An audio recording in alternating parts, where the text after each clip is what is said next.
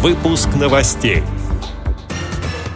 На форуме сообщества в Москве был представлен проект для детей с нарушением зрения. Общественники Мордовии обсудили проблемы формирования доступной среды для инвалидов по зрению. Члены Тюменской региональной организации ВОЗ доказали свое мастерство на чемпионате Обилимпикс. Далее об этом подробнее в студии Анастасия Худякова. Здравствуйте! Активистов со всей страны собрал в Москве форум сообщества. Это представители некоммерческих организаций, власти и бизнеса. На встрече обсуждали, как повысить гражданскую активность общества, улучшить здоровье нации и защитить окружающую среду. На отдельной секции участники рассмотрели вопросы интеграции в общество людей с ограниченными возможностями здоровья. Перерывах между заседаниями можно было ознакомиться с проектами, которые реализуются в регионах. Например, студенты Сургутского государственного педагогического университета создают тактильные книги. Как отметила старший научный сотрудник ресурсного центра вуза Ольга Богатая, эти книги популярны среди детей с инвалидностью по зрению и без.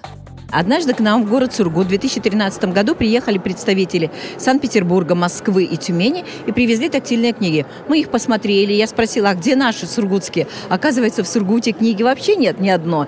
И тогда я написала проект для моих студентов. И мы со студентами стали создавать книги. И, наверное, важно не только то, что мы создаем книги, пишем Брайлем.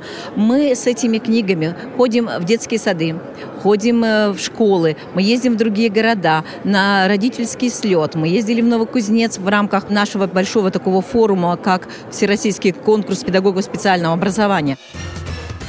Форум, посвященный проблемам формирования доступной среды для инвалидов по зрению, прошел в Мордовии.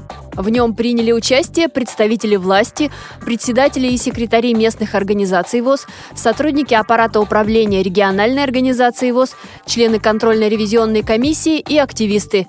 Как сообщает пресс-служба ВОЗ, главным выводом стал тот факт, что для достижения успеха в обозначенной теме встречи необходима инициатива общественных организаций республики. Также в программе была практическая часть. Участники форума отправились в местное управление Пенсионного фонда России. На примере данного объекта было показано, каким образом должна быть обеспечена доступная среда для маломобильных групп населения. Затем участников разделили на группы для самостоятельного проведения обследования на предмет доступности.